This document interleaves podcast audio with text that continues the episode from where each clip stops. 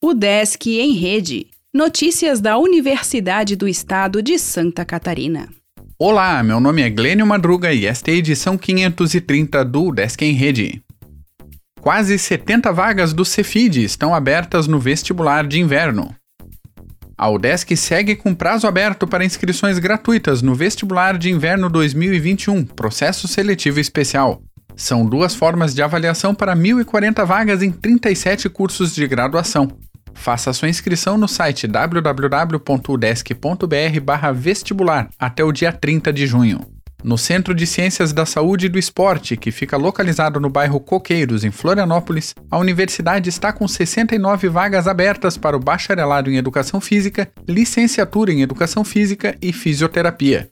Mais informações podem ser obtidas na página oficial do vestibular e com a Coordenadoria de Vestibulares e Concursos pelo e-mail vestiba.udesc.br. Vestibular de Inverno publica conteúdo com dúvidas de candidatos. Sessão de dúvidas frequentes traz respostas para principais perguntas de quem está fazendo a inscrição para o vestibular. ESAG realizará encontro sobre pesquisa e pós em outubro. Seminário já está com prazo aberto para trabalhos sobre ciências da administração e socioeconômicas. Evento sobre análises ligadas a consumo de drogas tem nova data. Seminário da UDESC Joinville mostra como usar análises de epidemiologia de esgoto para obter dados. Mestrado em Ciências Ambientais abre vagas e bolsas.